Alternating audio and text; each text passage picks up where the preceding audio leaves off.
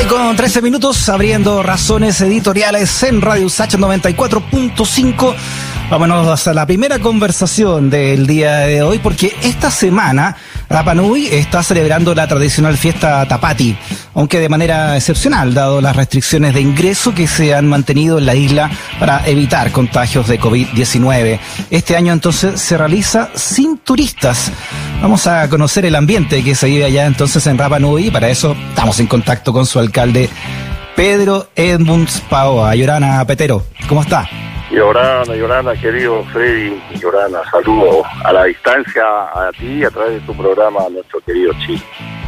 Oiga, eh, Petero, nos acordábamos que hace justo un año estábamos juntos ahí en la Tapati. Tuve la oportunidad de estar ahí.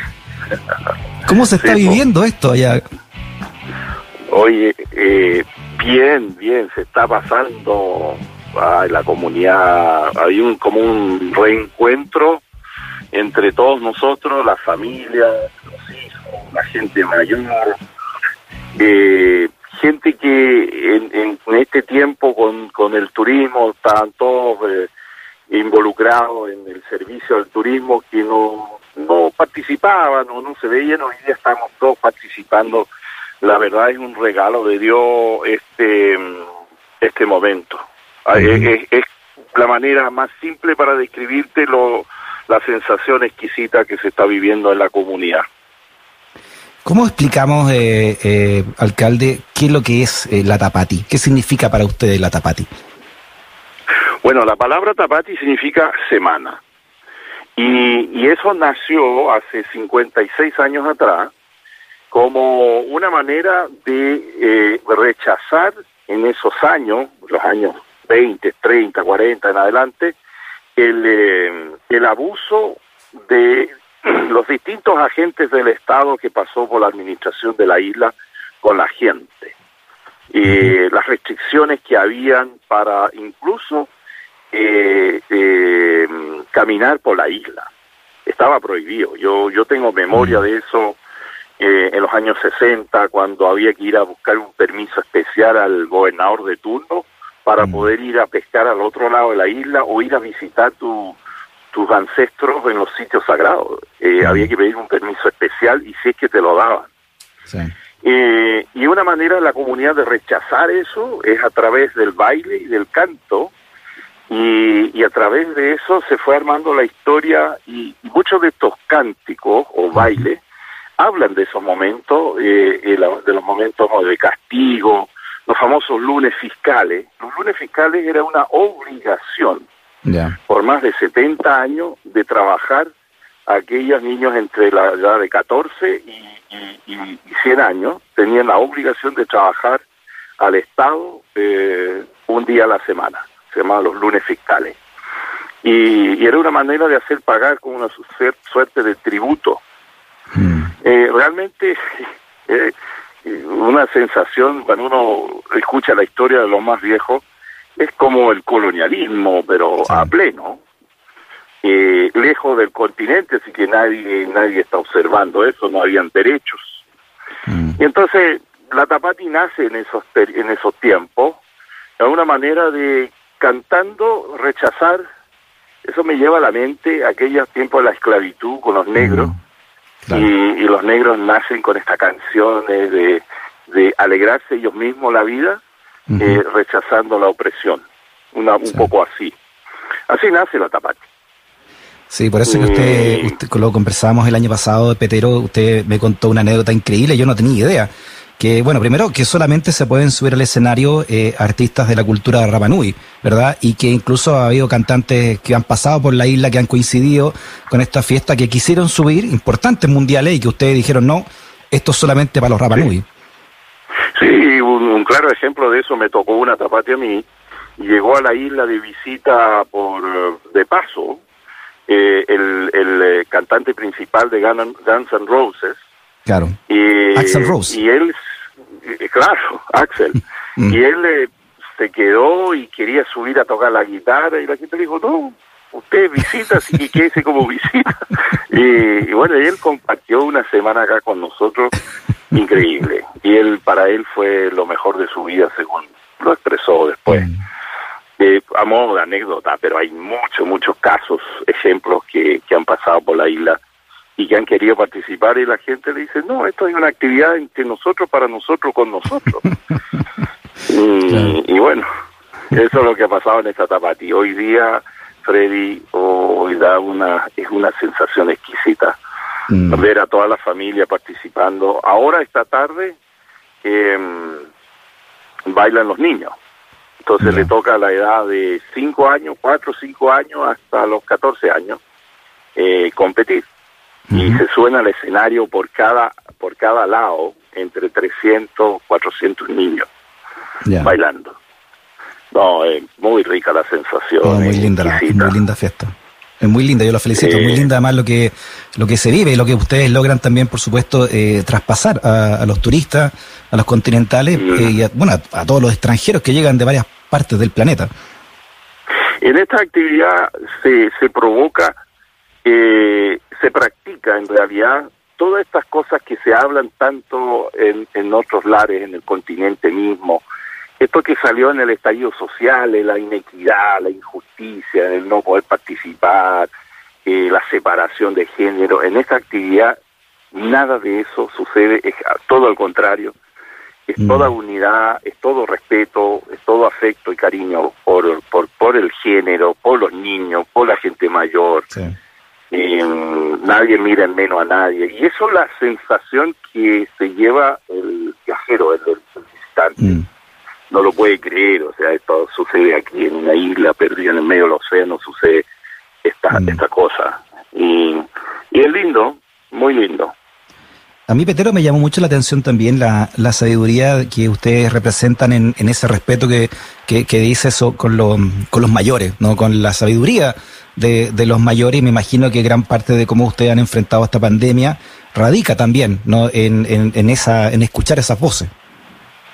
Sí, hoy día nosotros con la pandemia eh, aplicamos eh, eh, filosofías y conceptos ancestrales de respeto, y eso se dice tapu, y se aplicó el TAPU y estamos en TAPU todos los días, a cada rato, respetándonos, poniendo las mascarillas, a pesar de que la isla está sin COVID. no hay no hay ni un caso de COVID en más de 300 días, eh, desde el 16 de marzo eh, del año pasado. Eh, hemos estado sin COVID. Sin embargo, la comunidad ha respetado el llamado al TAPU que hicimos y estamos en ese proceso hasta que, bueno, aparezcan las primeras vacunas y se vacune toda la comunidad. Bueno, todos los que pueden, deben vacunar. ¿Cómo, cómo, ha, ¿Cómo ha soportado la isla, una isla que vive también de, pues, básicamente también del turismo, alcalde? ¿Cómo, ¿Cómo lo ha soportado económicamente durante todo este año? Mira, la isla hoy día está viviendo del, del presupuesto y del recurso municipal. Eh, y ahí hay un tema muy sensible que has tocado tú, en que es realmente para mí como alcalde de dos décadas y algo, es insólito. Yo no he vivido un gobierno tan indolente, tan eh, de poca sensibilidad como este gobierno para con nosotros. Nosotros somos una comuna, si bien es cierto, existe una municipalidad, pero esta es, una, es la única municipalidad en, en, todo Chile y en el mundo que no tiene ingresos propios. Sin embargo, eh, antes que llegara la pandemia, nosotros ya estábamos planificando eh, déficit en nuestro en nuestros recursos y he tratado, he mandado cuatro ministros de interiores que tuvo Piñera, incluyendo a este, le he mandado cuatro veces oficios y no responden. Finalmente, hoy día, a través de una reunión de un organismo que se llama la CODEIPA, que agrupa a todas las autoridades, finalmente hoy día me pegaron la puerta en la nariz diciendo que no, que no hay reajuste, que no hay aporte. Y yo no sé cómo va a vivir la isla este año, porque eh, si bien es cierto, Chile va a estar eh, inoculado, vacunado para probablemente de aquí a septiembre, pero pero eso no quiere decir que se recupere inmediatamente la economía. Mm. Claro, en el continente puede ser, porque el continente vive de la minería, del transporte, del retail, etcétera, etcétera. En cambio, la isla vive del turismo y el turismo está en, los, en el suelo. No hay, no hay, el turismo que nosotros recibíamos es un turismo que hoy día está sin recursos en el mundo. Entonces, esa expectativa que habla el subsecretario de Turismo chileno, de que no, que esto abriendo el turismo, esto se va a recuperar, eso ese, ese señor está, está con un discurso político, no sé de dónde, porque eso no es real. Mm. Eh, es, cuestión de ver la realidad del, del, del, mundo que no tiene los recursos siquiera para vivir, para comer. Entonces, ¿cómo va a tener recursos para viajar? Ese es un aspecto. Mm. El otro, eh, la única manera de llegar a la isla es a través de una línea aérea que se llama LATAM. Mm. Y LATAM está en quiebra. Está en quiebra. Entonces, sus, eh, sus aviones se lo han llevado sus socios mayoristas, que son TAM, Delta, Emirates, y están haciendo vuelos más a, a, destinos que le da recursos que destinos como el nuestro. Entonces, de aquí a que recuperemos economía, va a pasar 2022-2023. Entonces, la pregunta mm. a este Estado, ¿cuándo va a ser el momento que se va a sentar a, trabajar con nosotros un plan para contener la cantidad de desempleados que hay? Mis recursos municipales, que lo único que hay en esta isla, no, no va a dar abasto. ¿Hasta cuándo está cerrado el aeropuerto de Rapanui?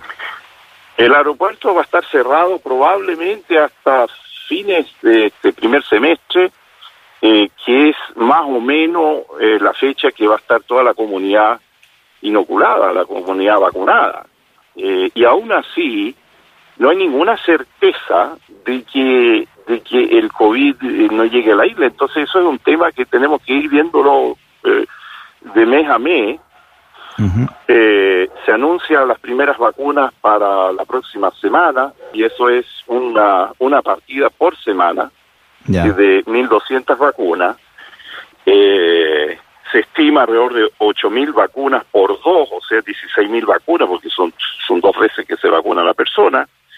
Y, y de aquí a que terminemos de vacunar a toda la comunidad van a pasar por lo menos unos 14, 15 semanas. Partiendo la mm. próxima semana, eso nos lleva más o menos a junio, y ahí quedaron un tiempo, porque la misma ciencia y la vacuna lo dice, quedarse un tiempo de 28 días entre una, una dosis y la otra. Y eso nos va a llevar probablemente a mitad y quizás fines de julio. Eso es mm. como fechas reales de vacunación, pero de ahí de ahí viene todo, sigue la incertidumbre de que va a funcionar, no va a funcionar, eso nadie lo sabe en el mundo. Claro. Entonces no se puede predecir una economía.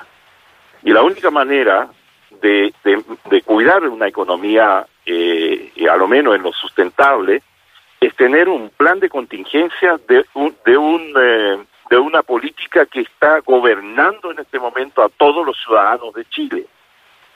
Y ahí es donde llamo la atención de este gobierno indolente, que sale con unos discursos geniales que nadie se la cree pero son discursos en el aire que no aportan nada. ¿Cómo, ¿Cómo va la, el candidato la, o candidata a la, a la constituyente eh, alcalde y qué esperanza tiene puesta en esa nueva constitución? Bueno, como todo Chile tenemos harta esperanza de que los temas Rapanui sean eh, incorporados a, a, la nueva constitución. Y el tema principal, Freddy, eh, a propósito de, este momento pandémico, bueno, la isla siempre lo ha estado reclamando, pero ahora cabe más razón aún, es la autonomía. La isla necesita autonomía, porque no, te, nombro una sola cosa, no puede ser eh, eh, este, esta, esta falta de, de entendimiento de un gobierno, donde decreta para todo el país toque queda a las 10 de, de, la noche, donde en Rapanui, por el, el efecto horario que tiene, que es distinto al país, a las 10 todavía es de día y todo el mundo tiene que estar adentro de las casas, porque salen las policías a multar. Se le ha mandado oficio a las autoridades competentes eh, y no responden los oficios. ¿no? Mm. ¿Cómo que no existimos? Sí. Diciéndole que por lo menos, sí, por lo menos en este territorio, que obvie el tema del, de la, de, la eh, ¿cómo se llama? Toquiquea, porque no, no tenemos COVID y no lo vamos a tener tampoco porque los aviones están nosotros tenemos un protocolo bien rígido que no permite que las personas entren eh, eh, a la isla sin cumplir con el objetivo de 14 días en cuarentena y, vacuna, ah, eh, o sea, PCR negativo. ¿Alcalde? Ese protocolo existe. Alcalde, no pueden entrar nadie, para que quede bien claro esto, ¿no? Ni extranjeros ni chilenos. Nadie, ni extranjeros ni chilenos. De hecho, tuvimos hace un mes atrás un conflicto, un problema con la generación eléctrica y había que traer a seis técnicos eh, expertos en motores especiales para, para, para que siga garantizando la electricidad en la isla. Y esas personas, por más que insistieron en el gobierno de que había que dejarlo, revisar los motores, dijimos que no. Preferimos estar sin luz por un mes, pero garantizar de que no tengamos el COVID. Estas personas cumplieron el protocolo, se quedaron 14 días eh, eh, resguardados y ahora, bueno, salieron y están reparando los motores. Así de rígido es nuestro protocolo y gracias a eso la isla está sin COVID. Muy bien, el alcalde, alcalde de Rapanui, Pedro Edmunds Paoa. Alcalde, un abrazote grande, pero grande a la distancia. Mauro por su conversación. Gracias, gracias, amigo Freddy. Un abrazo grande desde acá de Rapanui a ti y éxito en el programa. Un saludo a todos nuestros compatriotas. Llorana. Llorana, alcalde, bien. Abrazo.